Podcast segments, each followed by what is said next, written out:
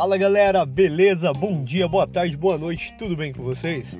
Aqui é o Diego Pereira Geek e sejam muito bem-vindos a mais um episódio do Acidez Herbal Geek.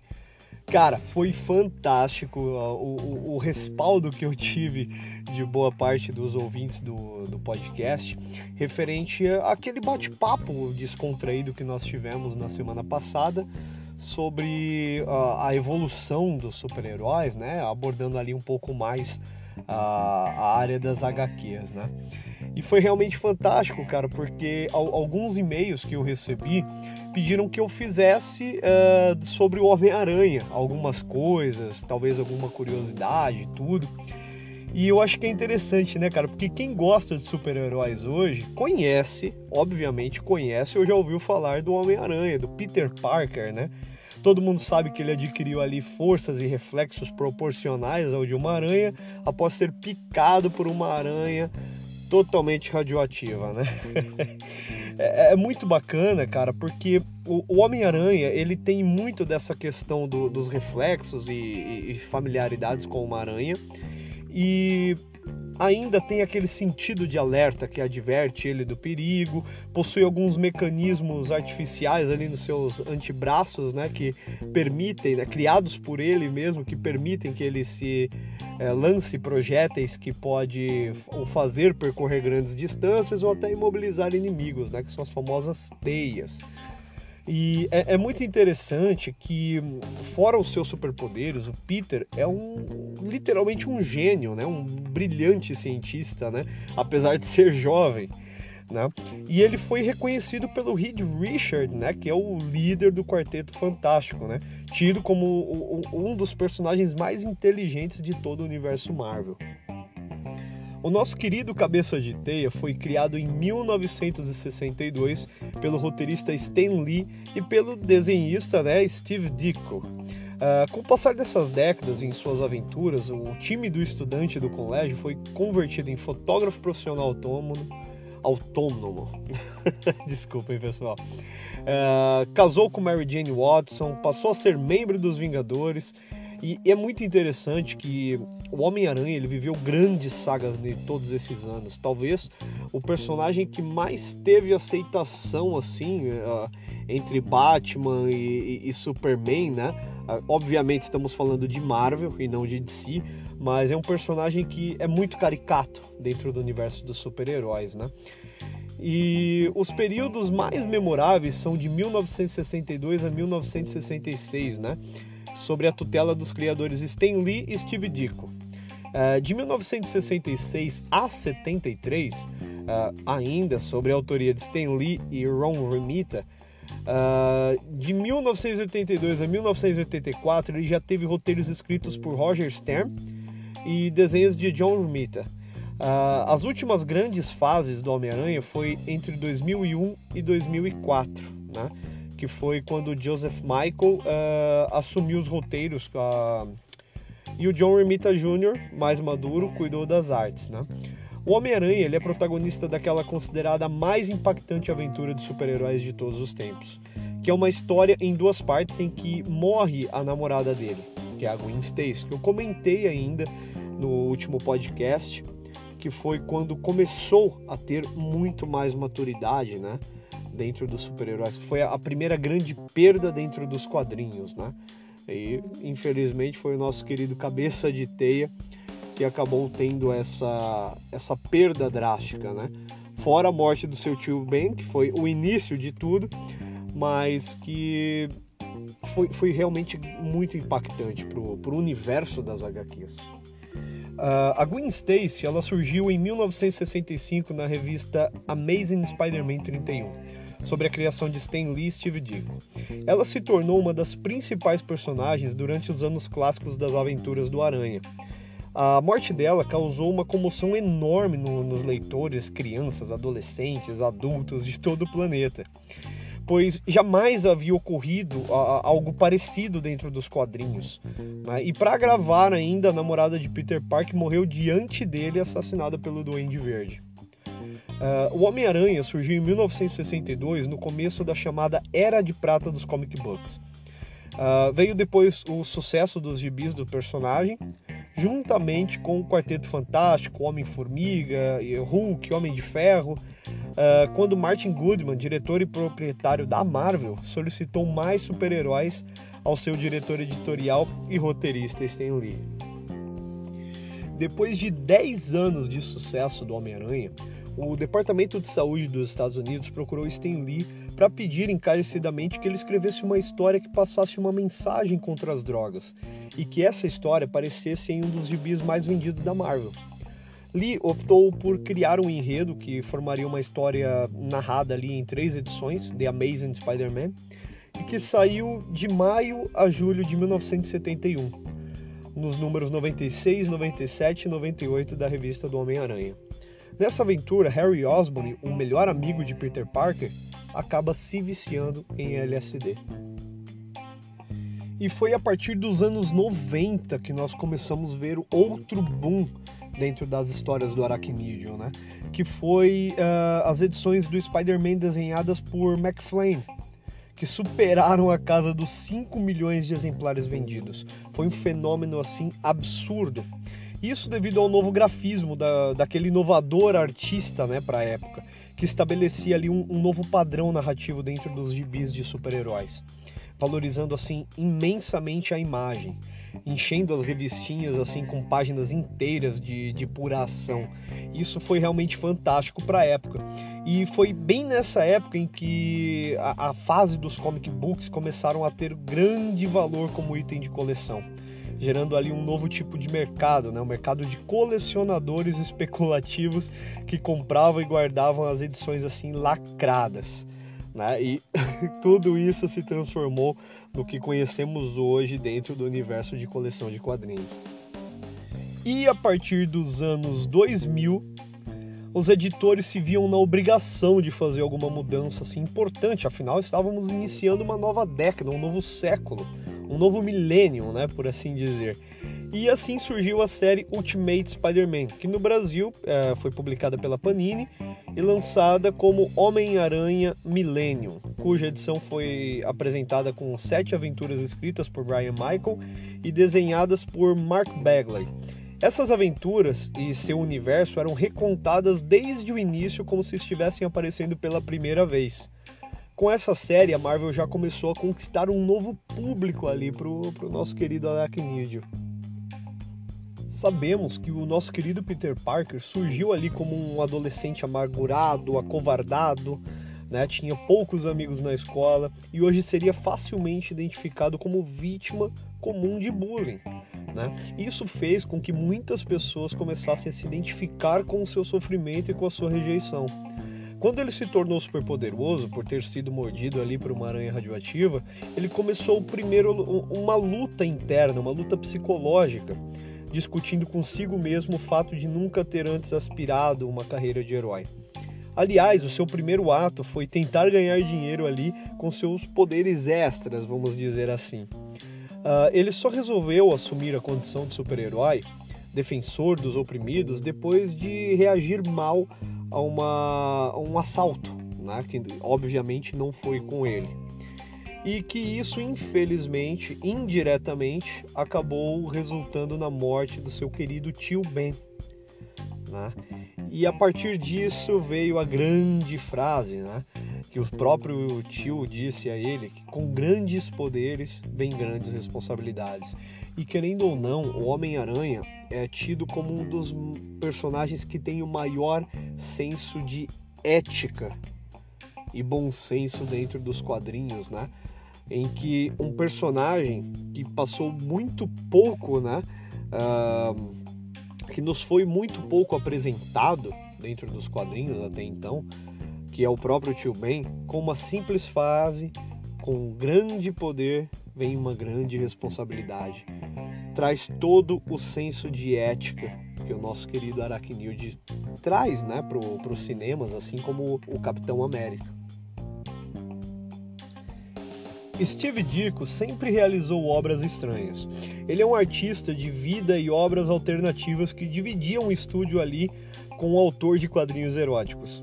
O uniforme do Homem-Aranha ele é bem estranho, né, para a época, e possui um design completamente original, com linhas formando ali teias de aranha e teias debaixo do, bra do braço, né, meio que saindo pelas axilas. Uh, ele também não vestia sunga, coisa que era extremamente comum para super-heróis na época. Dico sempre foi recluso, eh, porém em 1990 ele, so, ele cedeu uma rara entrevista na qual falou: Kirby foi efetivamente o primeiro ilustrador designado para a revista, mas saiu por motivos que ignoro.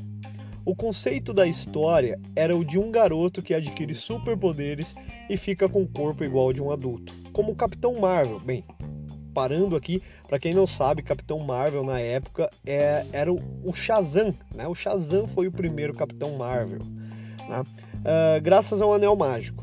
Mas das primeiras coisas que eu fiz foi trabalhar no uniforme. Depois de Lee aparecer com aquelas páginas malucas desenhadas por Jack Kirby, porque antes de qualquer coisa eu precisava saber como ele se parecia. Um cara que escalava paredes não podia usar botas pesadas. Também tive que considerar um disparador de teias no pulso ao invés de uma arma, com coldre e tudo. Eu não tinha certeza se Stan gostaria da ideia de, de cobrir a face do personagem, mas eu tinha que fazer isso, porque ele era obviamente um moleque. Isso também dava um pouco de mistério, né, para o próprio personagem. É bem engraçado que a versão esboçada por Kirby ainda apresentava um garoto usando um anel mágico que lhe concedia os poderes de aranha e uma pistola que disparava teias com o truculento aranha do, dos Pumps Magazine, sabe?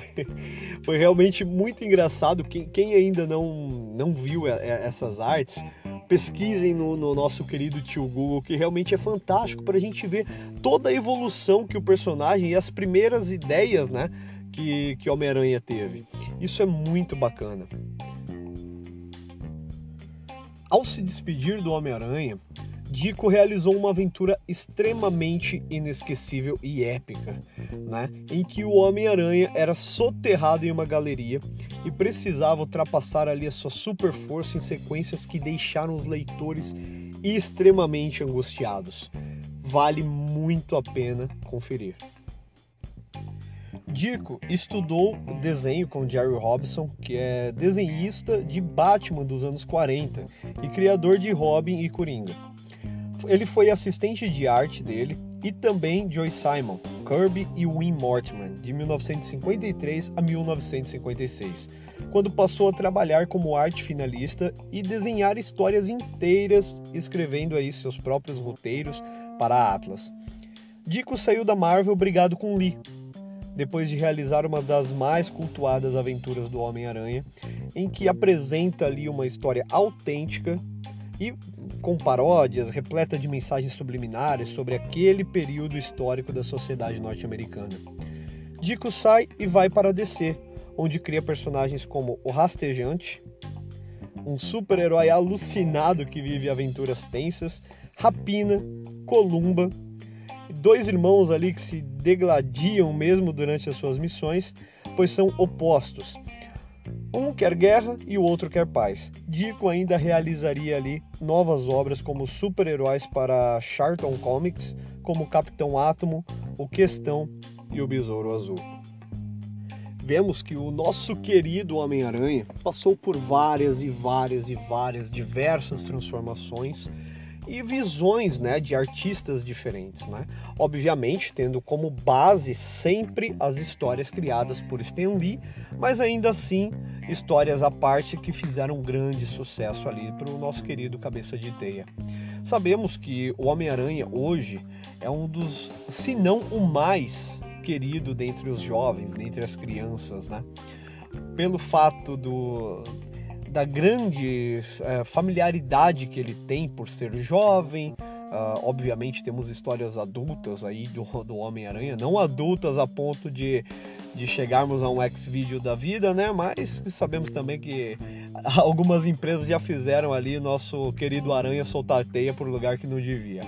Mas é surreal como o Homem-Aranha ele adquiriu uh, um posto assim invejável dentre os super-heróis né, em conseguir uh, o fascínio de todos, porque olha só como é legal.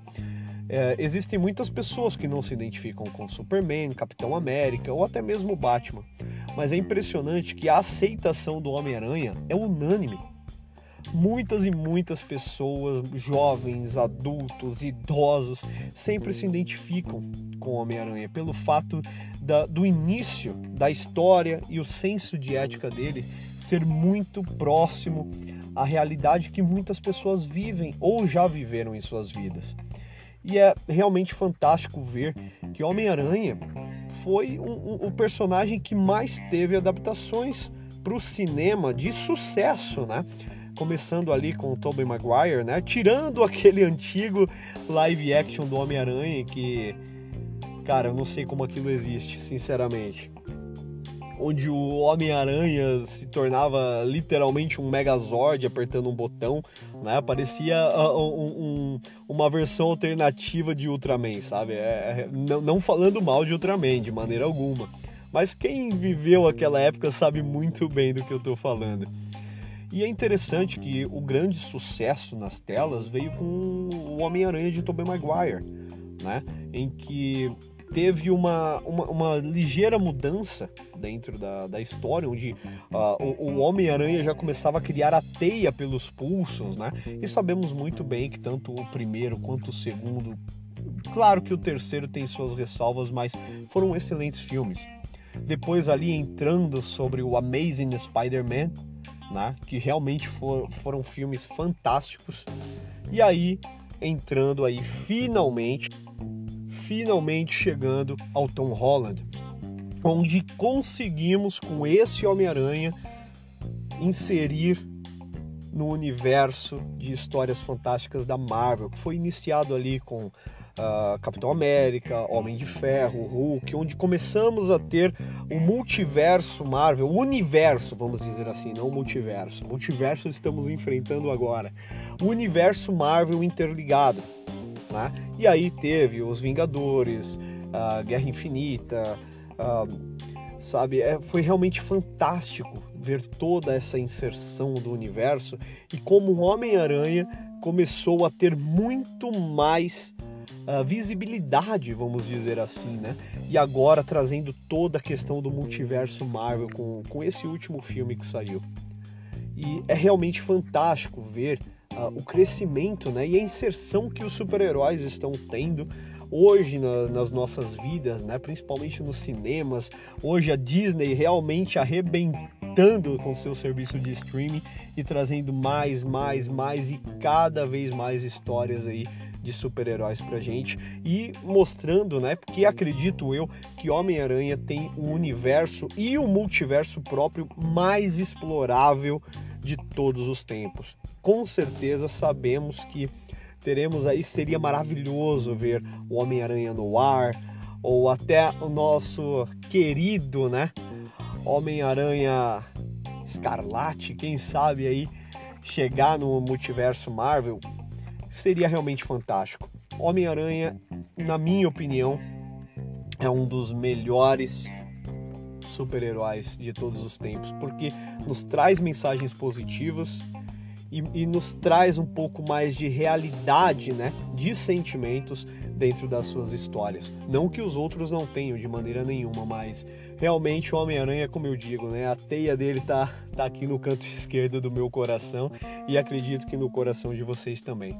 Pessoal, foi um, um, um áudio aí breve, foi um podcast extremamente breve sobre o Homem-Aranha, mas vou trazer aí alguns episódios também sobre outros heróis, curiosidades dentro desse universo fantástico de supers, né? Dentro das HQs, cinemas, games e por aí vai.